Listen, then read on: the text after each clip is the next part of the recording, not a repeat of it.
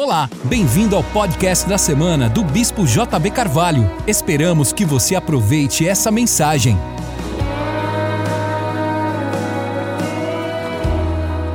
Levítico 23, verso 33.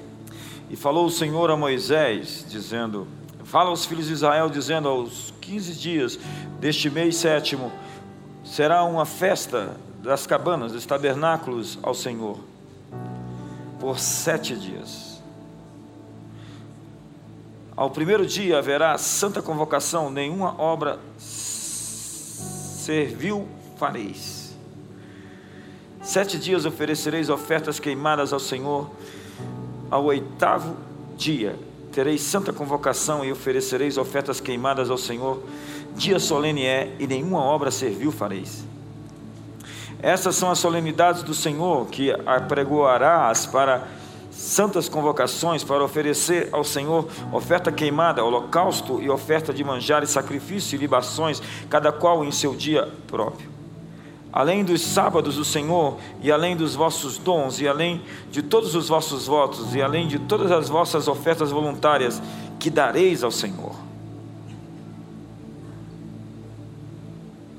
Porém, aos quinze dias do mês sétimo, quando tiverdes recolhido a novidade da terra, celebrareis a festa do Senhor por sete dias. Ao dia primeiro haverá descanso, e ao dia oitavo haverá descanso.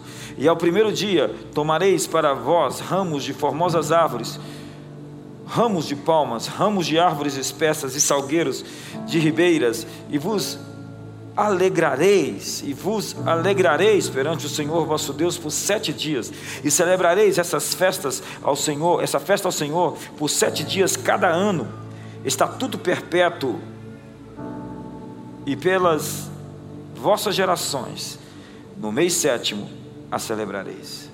Sete dias habitareis debaixo de tendas, todos os naturais de Israel habitarão em tendas, para que saibam as vossas gerações, que eu fiz habitar os filhos de Israel em tendas, quando eu os tirei da terra do Egito, eu sou o Senhor vosso Deus. Que texto é esse? É a descrição da festa dos tabernáculos, o Sukkot, a festa das cabanas. Depois que, Israel, depois que o povo de Israel foi tirado do Egito, eles fizeram da sua dor no Egito uma festa chamada Páscoa. Porque os judeus ressignificavam todo o mal que tinha lhes acontecido, transformando em festas as suas tragédias. Você vai ver que eles habitavam em tendas no deserto.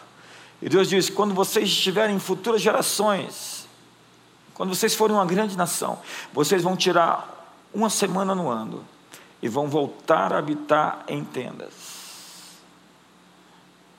comer nas tendas, para vocês se lembrarem do que vocês passaram e o que vocês venceram.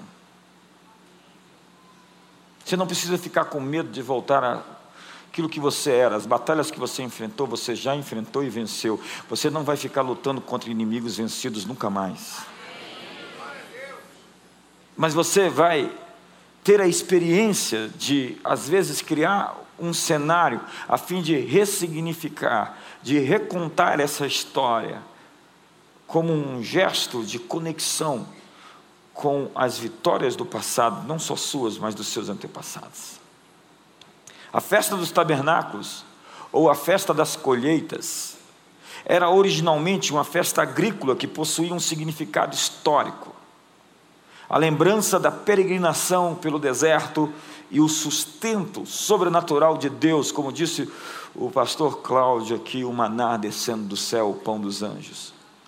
E eu sei se somente é renovado ou não, quando você não acreditou que os anjos eram capazes de colocar comida dentro de um carro. Você falou, ah, isso é ridículo. Ei, ei. Se isso passou pela sua mente, você precisa transformar a maneira de você pensar. Porque eles fizeram isso outrora. Há diversas citações de anjos se manifestando em várias situações. Elias comeu o pão dos anjos. E ele comeu um pão tão especial que ele andou durante 40 dias depois de ter comido aquele pão. A Bíblia diz que o maná era o pão dos anjos. E ele tinha todos os nutrientes que eram necessários para o corpo humano ser saudável, forte. Nesses dias nós vamos comer o pão dos anjos. Nós vamos comer a comida do céu. Eles não deveriam temer o que viveram, mas transformar numa festa as agonias que viveram, habitando por uma semana em tendas construídas com ramos. Deveria se lembrar da fragilidade das tendas, uma habitação primitiva e modesta. E apesar disso, fazer um exercício de alegria ao viver naquelas circunstâncias. Eram sete dias vivendo dentro de uma tenda. Quem morasse numa mansão e iria morar numa tenda por sete dias, iria ficar muito feliz com isso. Ia comer de maneira simples e primitiva, mas ia celebrar, se esforçar para celebrar aquilo com muita alegria. Valorizar a água que se bebe. Exercitar a gratidão pelas coisas mínimas da vida Por quê? Porque nós nos psicoadaptamos, nós ficamos ingratos. Você não vê no sertão do Nordeste adolescentes se jogando na frente de carros ou pulando de edifícios. Você não vê na África, em regiões pobres da Ásia, pessoas se suicidando. O suicídio é um fenômeno típico de regiões de pessoas educadas e de classe média. Pessoas que não sabem agradecer aquilo que possuem, minimamente. E, portanto, tiram a própria vida por não agradecer pelas coisas usuais da vida. Eu tenho dito, tem gente que planta jardim para os outros contemplarem. Eles têm casas enormes para serem vistas por, pelos outros. Tem gente que tem piscina e nunca mergulha naquela. Aquela piscina é para visita. Tem gente que tem dinheiro e não tem coragem de ir num bom restaurante comer, porque é um sovina, um munheca de samambaia, um pão duro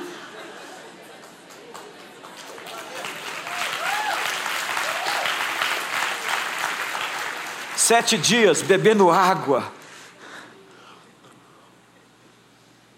sete dias comendo ovo, o zoiudo, o disco voador, comida simples, mas festiva, celebrativa, sete dias morando em cabanas e dizendo: Vamos se alegrar em Deus, vamos cantar louvores a Ele, sete dias sendo gratos respirando ar, olhando para os céus, olhando para o sol, contemplando e curtindo as coisas mínimas que a vida nos oferece. Nós somos muito ingratos, nós temos tanto. Passe sete dias no hospital de base, no setor de politraumatizados, e você vai ver o que as pessoas estão sofrendo. Você reclama de tão pouco. Hoje nós vivemos numa sociedade de gente tão frágil. Esses dias eu fiquei sabendo de uma pessoa que bateu o carro e falei: por que, que Deus deixou? Eu não vou mais na igreja. Ah, não brinca, não, irmão. Gente tão frágil gente tão não resiliente, gente que se quebra tão fácil, gente que desvia e deixa Deus e as amizades os relacionamentos por tão pouco. São a geração flocos de neve. Gente que se ofende por qualquer coisa. Você fala assim com a pessoa, a pessoa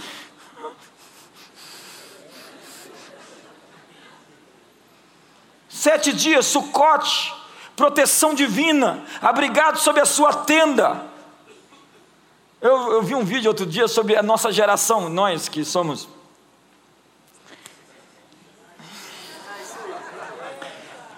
Gente, hoje tem tanta manha, né? Não deixa fazer isso, não deixa fazer aquilo.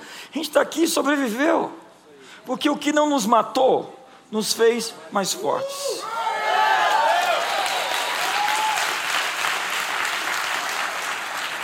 E a gente está gerando filhos não resilientes, não submetidos a um, a, um, a um, clima onde eles são desafiados. A gente quer protegê-los de tudo e de todos. É a mamãe, outro dia desse, que chegou e falou: A minha filha teve um problema com a amiga dela na escola, e eu fui lá tomar satisfação, armei o barraco e fui defendê-la. Vai morrer, queridona. Eu quero saber quando a sua filha não puder ter você, o que, que ela vai fazer e como ela vai se defender. Não crie filhos mancos. Deixe que eles resolvam seus problemas.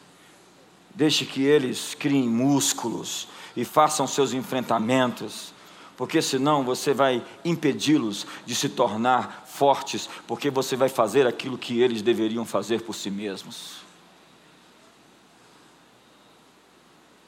Eu sou a favor de pessoas que têm. Uma mulher que tem um marido alcoólatra que cai no banheiro, vomita tudo, deixa ele lá no banheiro, não dá banho nele não, deixa ele sentir a vergonha dele, deixa ele acordar vomitado, até que ele fique tanto com raiva dos fracassos pessoais da vida dele que ele haja e mude.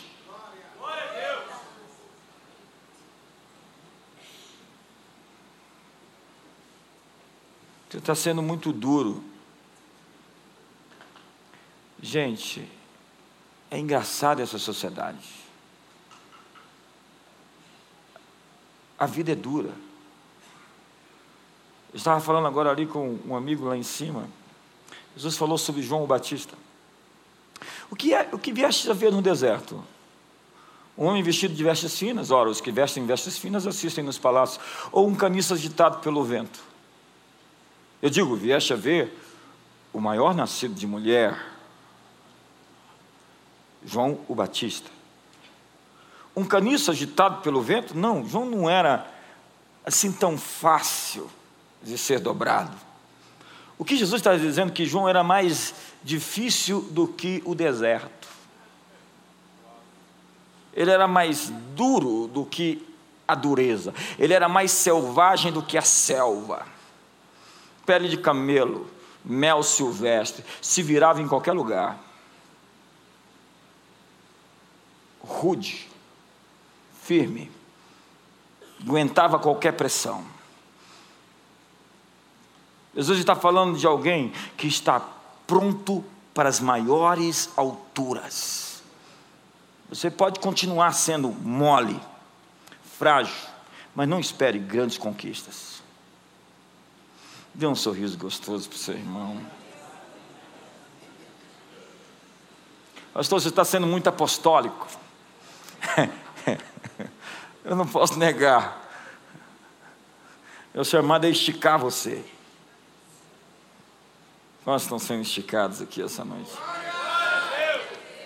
Ah, ele falou grosso comigo. Se você canta aqui todo dia que Deus é seu pai e ele te ama, se a pessoa faz cara feia para você e você tem um pai que te ama e te adora e que te celebra e que você ama ele, cara feia não te assusta.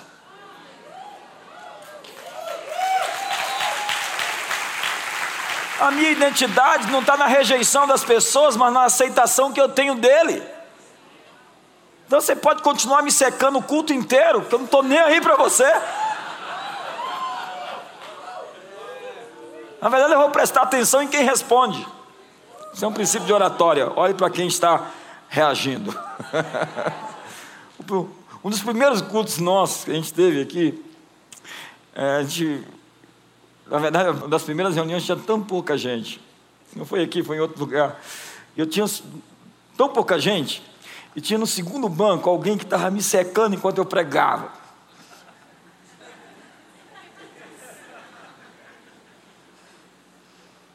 E, e eu aprendi a não me dobrar com cara feia. Eu aprendi a ter uma cara mais feia do que a cara feia. E quem me conhece sabe que eu cresço sob desafio. Eu fico desafiado com essas coisas, eu cresço, eu aumento.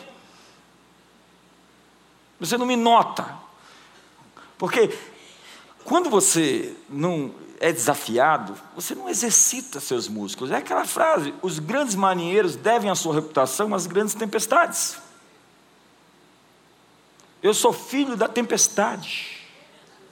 Eu sou filho do trovão. Foram as tempestades que me trouxeram até esse púlpito.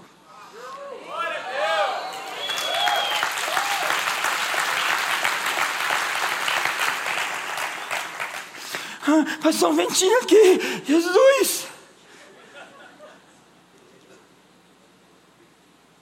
Tá bom, abra comigo em Neemias 8.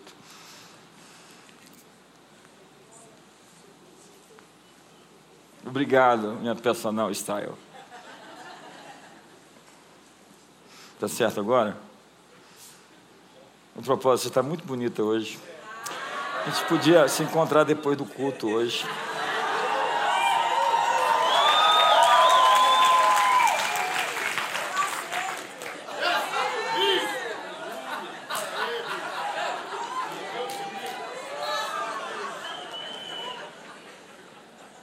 É vitória, irmão. Neemias 8, todos acharam? Então todo o povo se ajuntou como um só homem na praça diante da porta das águas e disseram a Esdras, o escriba, que trouxesse o livro da lei de Moisés que o Senhor tinha ordenado a Israel. E Esdras, o sacerdote, trouxe a lei perante a congregação, tanto de homens como de mulheres e de todos os que podiam ouvir com entendimento, no primeiro dia do sétimo mês. E leu nela, diante da praça que está à fronteira, à porta das águas, desde a alva até o meio-dia, na presença dos homens e das mulheres e dos que podiam entender. E os ouvidos de todo o povo estavam atentos ao livro da lei. Esdras, o escriba, ficava em pé sobre um estrado de madeira que fizeram para esse fim, e estavam em pé junto a ele, à sua direita, Matitias, Sema, Ananias, Urias, Ilquias, Maceias, e à sua esquerda Pedaías, um bom nome você dá para o seu filho, Misaías, Malquias, Rassum, um ótimo filho, um ótimo nome para o seu, e aquele ali, Rasbadana. Como é que é seu nome? Rasbadana. Muito legal. E Malquias, oh, e Zacarias e Mesulão.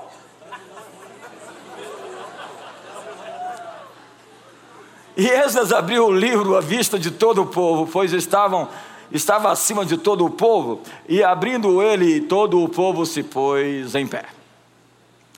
Então Esdras bendisse ao Senhor, o grande Deus, e todo o povo, levantando as mãos, respondeu: Amém, Amém. E inclinando-se, adoraram ao Senhor com os rostos em terra. Também Jesua, Bani, Serebias, Jamim, Acube, Sabetai, Rodias, Maceias, Quelita, Azarias, Josabade, Anã, Pelaías, e os levitas explicavam ao povo a lei, e o povo estava em pé no seu lugar. Assim leram no livro, na lei de Deus, distintamente deram sentido, de modo que se entendesse a leitura. E Neemias, que era o governador, e Esdras, sacerdote e escriba, e os levitas que ensinavam o povo, disseram a todo o povo: Esse dia é consagrado ao Senhor vosso Deus, não pranteeis, nem choreis, pois todo o povo chorava ouvindo as palavras da lei. Disse-lhes mais: Ide, comei as gorduras, e bebei as doçuras, e enviais poções aos que não têm nada preparado para si, porque esse dia é consagrado ao nosso Senhor. Portanto, não vos entristeçais, pois a alegria do Senhor é a vossa força. Os levitas, pois, fizeram calar o povo, dizendo: Calai-vos, porque este dia é santo, por isso não vos entristeçais. Então todo o povo se foi para comer e beber, e para enviar porções, e para fazer grande regozijo, porque tinha entendido as palavras que lhe foram referidas. Ora, no dia seguinte ajuntaram-se os cabeças das casas paternas de todo o povo, os sacerdotes e os levitas, na presença de Esdras, o escriba, para examinarem as palavras da lei. E acharam escrito na lei que o Senhor, por intermédio de Moisés, ordenara que os filhos de Israel habitassem em cabanas durante a festa do sétimo mês e que publicassem, fizessem passar pregão por todas as suas cidades, em ramos de oliveira, de jambuzeiros e de murtas, folhas de palmeiras e ramos de outras árvores frondosas para fazer cabanas, como está escrito. Saiu, pois, o povo e trouxe os ramos, e todos fizeram para si cabanas, cada um no eirado da sua casa, nos seus pátios, nos atos da casa de Deus, na praça das, da porta das águas e na praça da porta de Efraim. E toda a comunidade dos que tinham voltado do cativeiro fez cabanas e habitavam nelas, pois não tinham feito assim os filhos de Israel desde os dias de Josué, filho de Num, até aquele dia, e houve muito grande regozijo. E Esdras leu o livro da lei de Deus todos os dias, desde o primeiro até o último, e celebraram a festa por sete dias, e no oitavo dia houve uma assembleia solene, segundo a ordenança. Obrigado. Você vai ver o cumprimento do texto que eu li originalmente. Eles pararam de celebrar a festa dos tabernáculos nos dias de Josué. E nos dias de Neemias eles descobrem isso, leem o livro e descobrem tanta coisa. Você não descobre muitas coisas porque você não abre o livro para ler. E quando eles abriram os livros, eles começam, o livro, eles começaram a chorar. E eles descobriram que estavam na época da festa. Diga assim, irmão, você está na época da festa. Então os sacerdotes mandaram calar o povo. O povo estava chorando, eles estavam intercedendo, como diz a Ben Johnson, no segundo céu, na área dos problemas. As pessoas enxergam os problemas e elas não trazem soluções para os problemas, elas ficam reclamando dos problemas perante Deus. É o profeta Abacuque, ele diz violência, é, discórdia, injustiça, e o justo, o ímpio prevalece contra o justo, e violência, até quando? Já viu essa reclamação? Até quando? E, e, e Abacuque está reclamando diante de Deus, pensando ser profeta, até que Deus lhe aparece e diz: Eu vou fazer algo tão poderoso que, se você não for testemunha ocular, você vai duvidar do que eu estou pronto para fazer. Eu vou fazer algo nos vossos dias tão poderoso, que será tão espantoso, que quem não viu, que não, quem não presenciou, vai dizer: não é possível ter acontecido isso. Quantos, consegue, quantos conhecem esses intercessores que operam na base dos problemas e não das soluções? Então, eles estão chorando e os sacerdotes dizem: para de chorar. Jesus nunca disse não há nada para se preocupar, mas ele disse não se preocupe apesar de tudo o que há para se preocupar. Estar contente não é resultado de circunstâncias, é uma decisão, algo que você pode ensinar para você. Alegrar-se é um mandamento, diz a Bíblia: alegrai-vos, outra vez vos digo, alegrai-vos. Eu posso me alegrar? Pode. E o, a festa das cabanas é isso, se alegre. Monte um cenário bem simples, bem primitivo, bem rústico, e vai ali e celebre as coisas simples da vida. Faça um exercício anual, sete dias de festa. Celebre o mínimo, celebre o básico, celebre aquilo que não tem muita importância, porque quando você sair desses sete dias, você vai ver tudo à sua volta diferente. Você vai valorizar tudo mais que existe. Me ajuda aí, irmão. Por favor, faz alguma coisa. Me ajuda mesmo. A Bíblia diz: contentai-vos com o que tendes, tende alegria nas tribulações, tende bom ânimo. Jesus tende bom ânimo. Olha para o seu irmão, empurra ele e fala: tende bom ânimo. Tem gente que fala assim: eu estou tão desanimado. Eu falei: problema seu. Você é responsável de se animar. Você é responsável de se levantar. Você é responsável de se alegrar. Você é responsável de se levantar.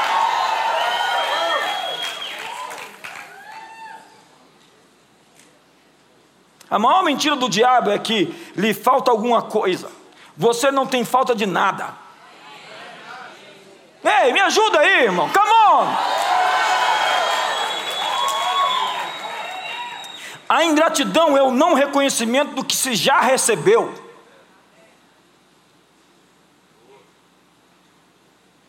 Há pessoas que são felizes sendo infelizes.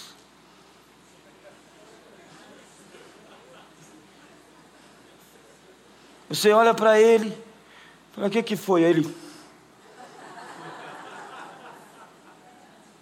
Se elas estiverem felizes, tem alguma coisa errada. É verdade, tem gente viciada em infelicidade.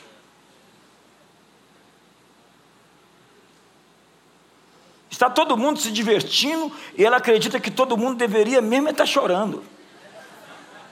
Por que, que esse povo está feliz, sorrindo? Tem tanta gente sofrendo. Existe um ambiente de alegria, de realização, de plenitude, e quando ela chega, tem que tecer uma crítica. Falar mal de alguém, comunicar alguma coisa que deu errado. Você ficou sabendo na França agora? Amigos, mudem seus assuntos. Pare de falar de coisas que paralisam você.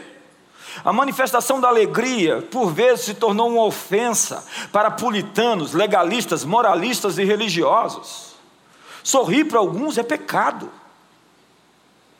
Tem gente que não quer os outros felizes porque a desgraça não quer andar sozinha.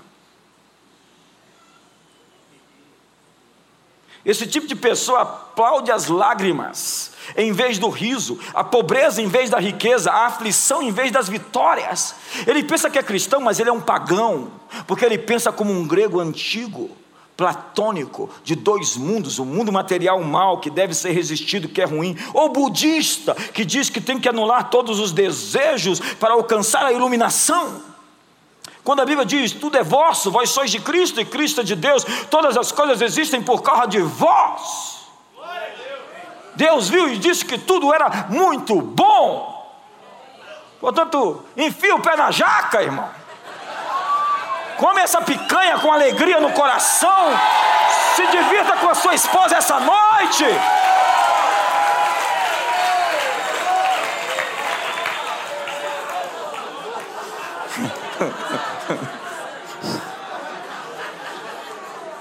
Há pessoas que têm como passatempo reprimir o que Deus está fazendo, analisar e controlar as ações de Deus em nome da religião. Já viu o cara que tem mania de exortador? Ele olha para você, aí você está assim, ele, vigia, irmão.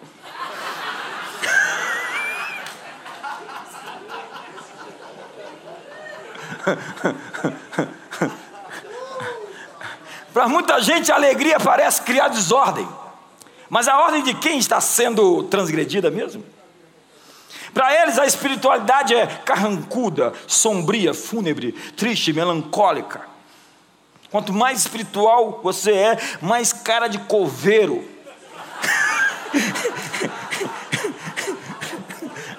Daí esse tanto de gente de fisionomia séria, aspecto solene, atitude austera, estoicos, rígidos, para eles a santidade de Deus é violada por causa de expressões de alegria. É Mical. Davi está lá dançando e pulando. E, ah! É o Negueb.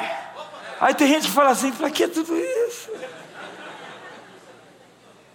Davi está lá na maior expressão, e quando ele chega e pensa, é hoje, Mical. Ai, Mical, tu estava mostrando as tuas vergonhas para as filhas de Israel. Diz a Bíblia que Mical nunca teve um filho. Desde aquele dia ela ficou estéril. Estéreis são os da religião. Nós abraçamos uma religião fria e filosófica quando a fé cristã se trata de um relacionamento. Filhas, filhos, têm uma maneira poderosa de entrar no radar dos pais. Pais de bom grado tornam-se vulneráveis ao desejo dos seus filhos. Da mesma forma, Deus, com alegria, se fez vulnerável ao desejo do seu povo. Se me pedires alguma coisa em meu nome, eu vou-lo farei. E naquele dia você vai me pedir, e em verdade vos digo que tudo quanto pedirdes ao Pai em meu nome, Ele vou-lo fará. Até agora nada tem despedido em meu nome, pedi e recebereis, para que a vossa alegria seja completa. Quantos querem ter uma alegria completa aqui? Eu gosto do que diz o Bill Johnson: se é importante para você, é importante para ele. Nós cantamos aqui, filho, pai, ele me ama, ele se importa, eu estou nele, ele em mim. E vivemos o resto da semana como órfãos, achando que Deus não se interessa pelas mínimas coisas da nossa vida. A promessa é: deleita-te, alegra-te no Senhor, e Ele satisfará os desejos do teu coração. Empurra seu irmão e fala: fica feliz, irmão, fica contente, fala, seja grato. A murmuração, a reclamação é fruto de um coração ingrato. Todo murmurador é um ingrato. A adoração é a, a, a, a adoração é para Deus o que a murmuração é para o diabo.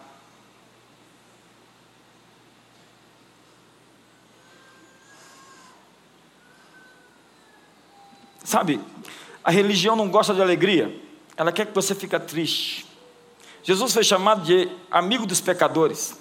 Sua alegria, diz a Bíblia, excedeu a de todos os outros. O salmista diz sobre o Messias: Porque amaste a justiça e odiaste a iniquidade, o teu Deus te ungiu com óleo de alegria mais do que os seus amigos. Sua alegria era extremada. A Bíblia diz, em Lucas 10, verso 21, que Jesus exultou. Você sabe o significado dessa palavra exultou? Ele se alegrou no espírito era como gritar e pular de alegria. Nós tiramos muitas vezes, é, eu me converti nesse tempo, em que dançar era um grande pecado, você estava dançando na carne. Eu quero ver uma pessoa dançando fora da carne.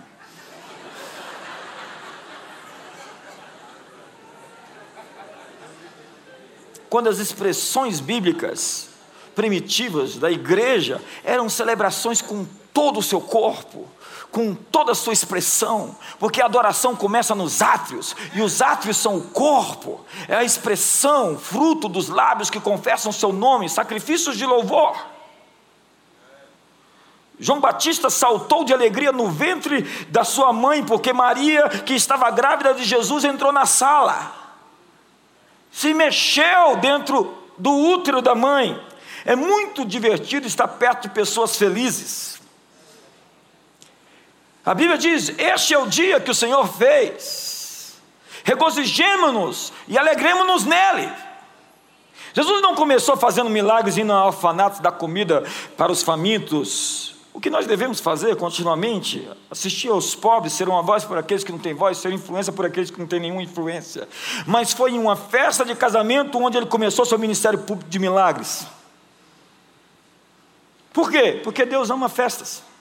A Bíblia está cheia de festa. Sete dias de festa. Ele fala assim: vamos fazer sete dias de festa.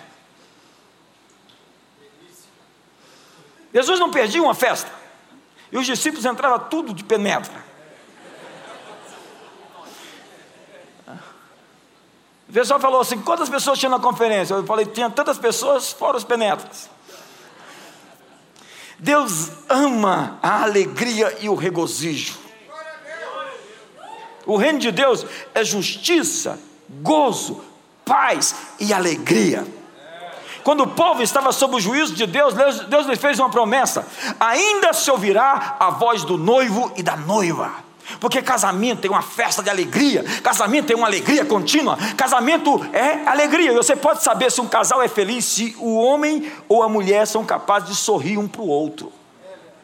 Porque o puritano, o santo, o santarrão, o ogro, o Shrek. Aquela história da esposa fala: Fala que me ama, meu amor. Fala que me ama. Fala que me ama. Ele nada. Fala que me ama. Fala que me ama. Fala que me ama. Olha aqui, mulher.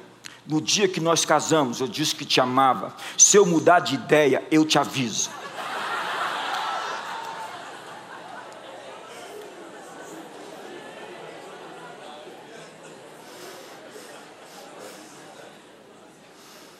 Você sabe o que aconteceu? Jesus entrou numa festa onde acabou o vinho, não era nada importante, acabou o vinho na festa do casamento. Não existe nada que não seja importante na sua vida para Deus.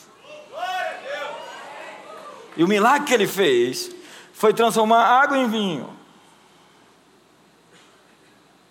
E aqueles convidados beberam do vinho daquela festa, porque o que Deus quer fazer com você é tão poderoso que as pessoas à sua volta vão beber da bênção que está sobre a sua vida.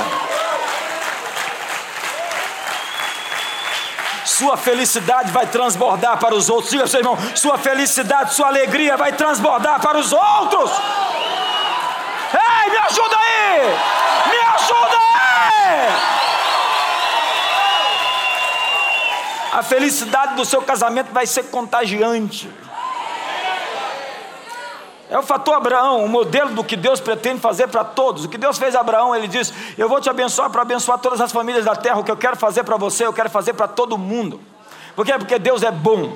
Deus é absolutamente bom, Ele abençoa até quem não merece, Ele faz chover sobre bons e maus, Ele, Ele faz nascer o sol sobre justos e injustos, essa é a natureza dEle, Ele não consegue ser diferente, Ele é bom.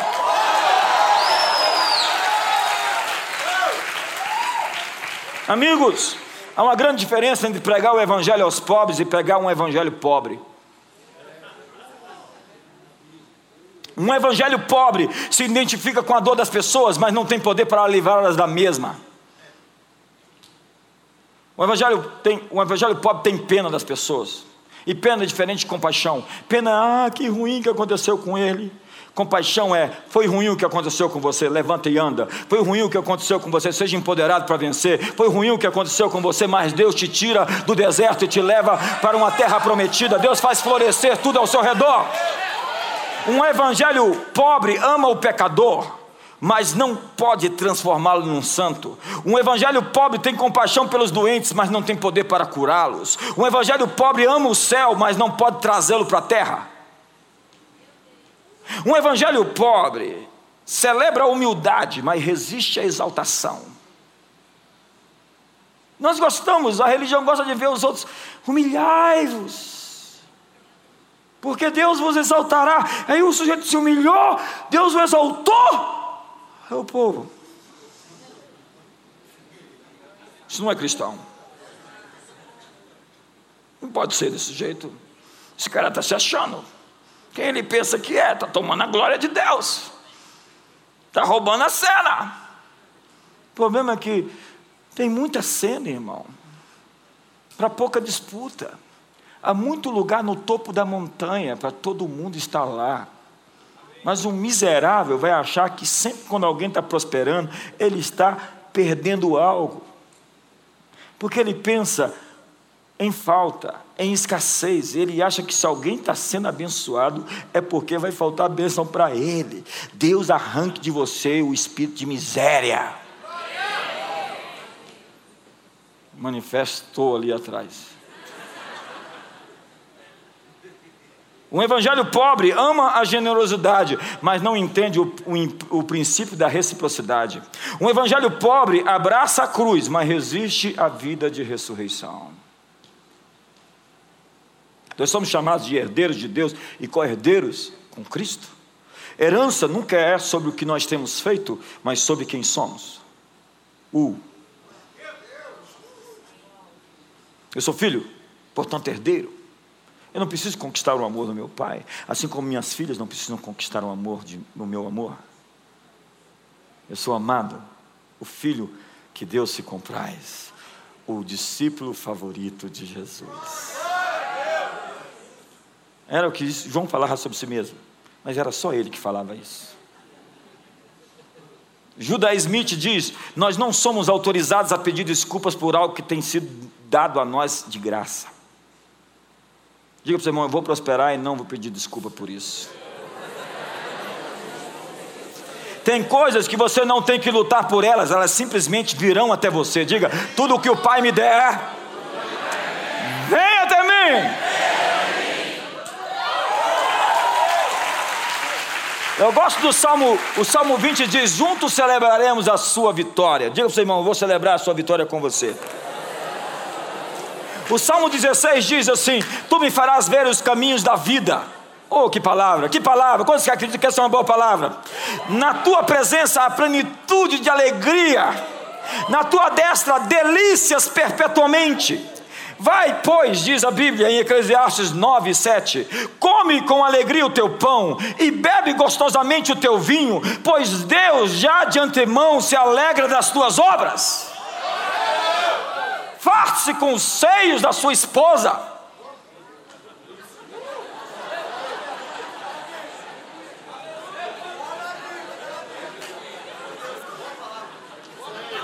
Os solteiros censura.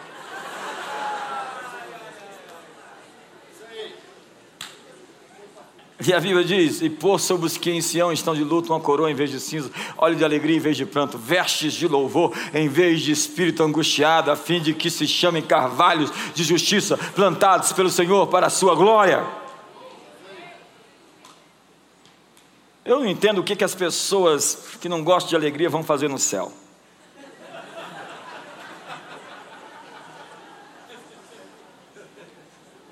Assim, deslocado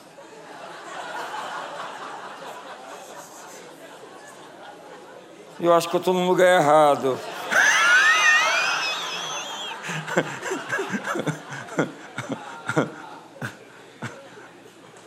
Um dia eu estava orando, depois de duas horas de joelho, eu caí no riso, na gargalhada.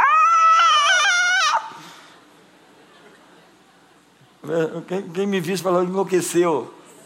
Não, caiu esse óleo de alegria sobre mim. Você sabe que é um dos meus sonhos? É ver um dia a igreja inteira com essa unção de alegria.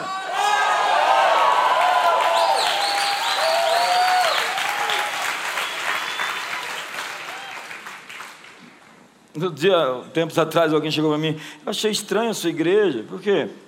Eu vi vocês rindo no púlpito. Falei, qual é o problema de rir? É que na igreja do meu pai, ele é pastor, ninguém ri. É claro, no cemitério também não tem ninguém sorrindo. Nós estávamos no Rio Jordão e todas as vezes que eu vou no Rio Jordão eu tenho uma experiência de riso. Eu fico ali horas batizando o povo e rindo. Uma alegria, uma felicidade. Aí os religiosos chegam, o que, que esse cara está rindo nos lugares sagrados? Falei, é justamente nos lugares sagrados que a gente ri. Porque o sagrado sorri. Ei, sorria, Deus está sorrindo para você agora. Ele nos reconciliou consigo, quebrou a parede de inimizade e nos aceitou e nos disse: Venham, filhos. Você é aceito você é amado, você é benquisto, você é meu filho amado em quem eu tenho o meu prazer. Sabe, a alegria, que era um ingrediente vital na vida, sumiu. Corações que não cantam mais, lábios que não sorriem, olhos que não brilham, fisionomias que sempre estão dizendo não. Jesus disse: tem de bom ânimo. Mas o que nós vemos? Corações feridos, marcados pelas agruras, notícias ruins, fisionomias tristes, Havia uma mulher enterrando seu filho, e ela era viúva. Imagina uma mulher viúva que enterra seu único filho, e ela estava chorando, e quando ela encontra com Jesus, que toca no esquife, e para o enterro, Jesus vinha com a multidão entrando, e, a, e, e o enterro, a comitiva do enterro estava saindo. E em Israel, naquela época, existiam os lamentadores profissionais. Você conhece algum? Eles sempre vão estar com você na hora de chorar. Mas na hora que você estiver rindo, eles vão achar ruim. Cuidado com pessoas que só estão com você na hora da tristeza, porque eles gostam de te ver penando. Mas na hora da alegria eles ficam tristes. E aí, Jesus parou, tocou o chifre, parou o enterro e disse para a mulher: Não chores. Aí você fala: Esse Jesus não é normal. A mulher perdeu o único filho. A mulher era viúva, ia viver de esmola, não tinha mais filho. Jesus disse para a mulher: Não chora. Amigo, amiga, aquele que tocou o esquife, aquele que parou o enterro, é aquele que para a morte. É aquele que traz os mortos à vida. Ele pode dizer: Não chores, para depois dizer para você que a sua ressurreição já está em curso de acontecer. Grande parte das nossas músicas hoje promovem a miséria, a tristeza e o desespero. Há pessoas que intercedem, que estão tão confusas com suas crises, que elas não conseguem diagnosticar o seu próprio coração.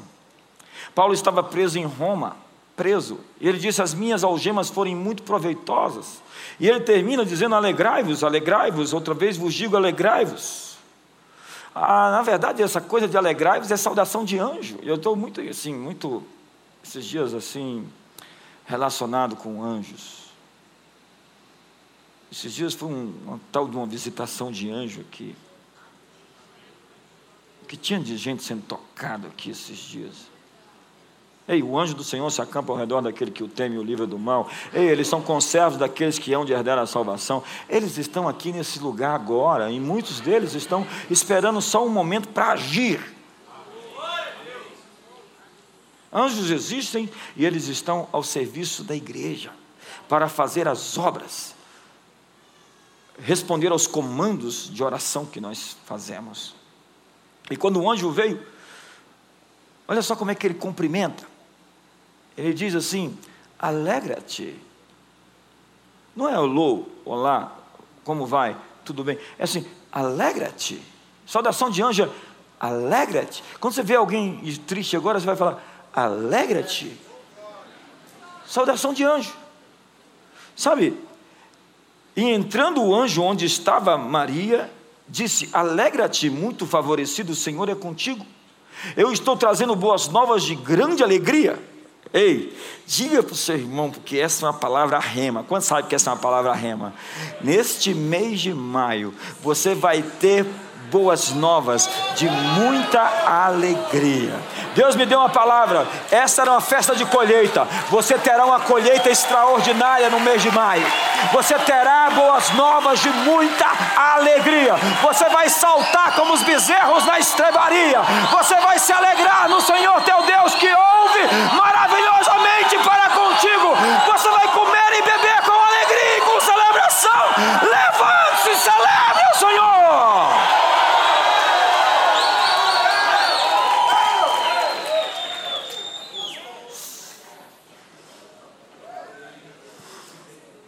Humor e humildade vêm da mesma raiz. Porque não é humilde quem não tem humor. Os falsos humildes são os mais orgulhosos que eu conheço. Porque eles têm orgulho de ser humildes.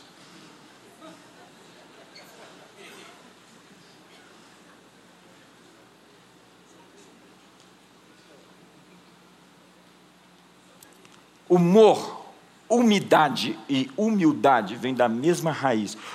Umidade, humildade, porque só humildade com humor faz com que o chão seja fértil, úmido, com que o solo produza.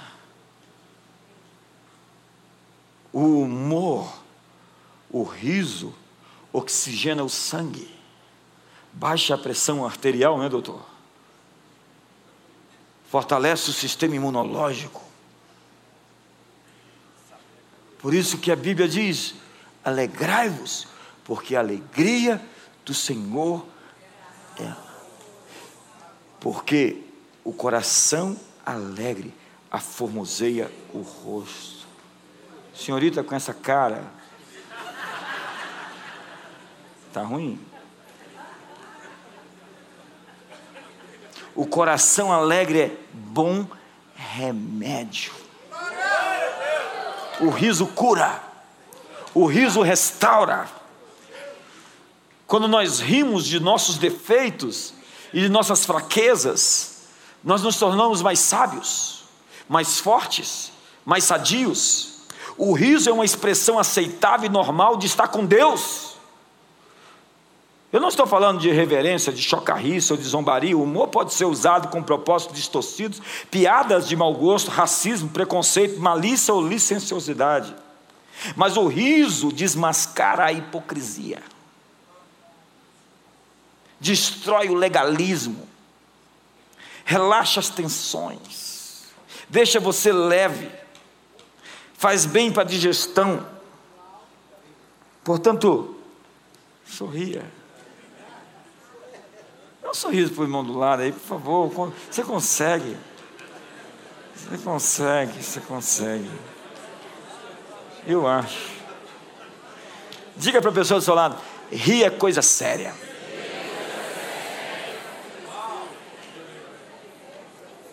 Humor é saúde física, é saúde psicológica, é saúde espiritual.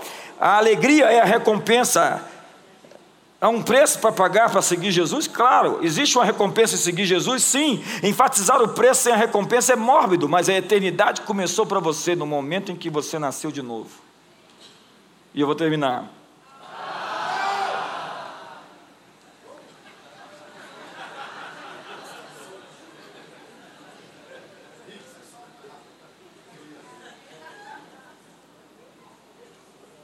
Salmo 89, verso 15 diz assim: Bem-aventurado o povo que conhece os vivas de júbilo, que anda, ó Senhor, na luz da tua presença.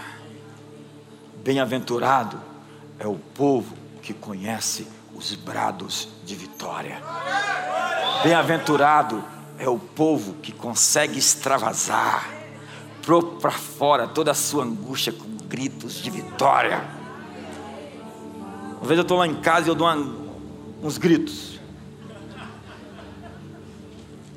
Por quê? Porque eu estou extravasando. Estou pondo para fora, me expressando. Você nasceu para se expressar. Você nasceu para se manifestar. Você nasceu para. Na presença de Deus, a liberdade. Na presença de Deus, a abundância de liberdade. Você pode cantar, pular, saltar de alegria. Ninguém vai te julgar por isso. A propósito, não tem nenhum amical aqui.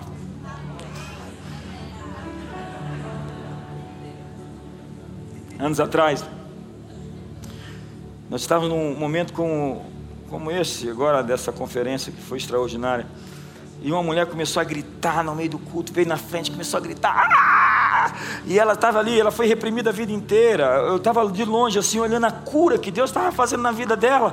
Ela foi reprimida. Eu falei: essa, essa, essa menina, ela, ela nunca pode se expressar, ninguém deixou ela se expressar. Ela deve ter tido uma família muito fragmentada e, e alguém oprimiu muito tempo ela. E ela estava ali gritando, gritando, pondo para fora. Até que alguém apareceu, um religioso, no meio do culto, com a cara de santarrão, expulsador de demônio. Já viu o cara que, que, que, que, que tem cara de expulsador de demônio? Ele fica olhando para você assim. Onde é que ele está? Ele não adora no culto, ele fica esperando assim alguém. Eu acho que tem alguém aí.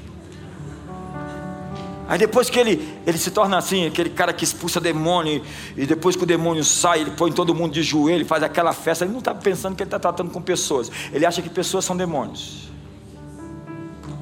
Porque ele põe de joelho, e anda, Exu, e, e mão para trás, e tal. Aí depois todo mundo olha, nossa, que cara!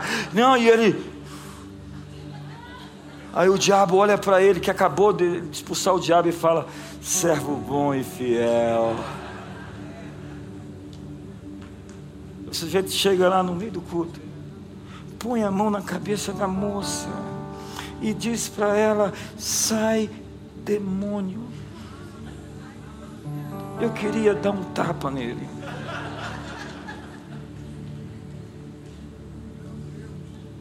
Diga para o seu irmão: a religião é uma droga.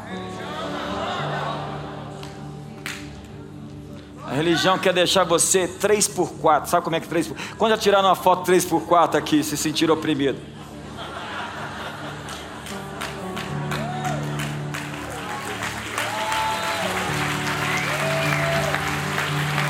Mas hoje você é o povo que conhece os vivos de Júlio. Fique de pé e celebre ao Senhor.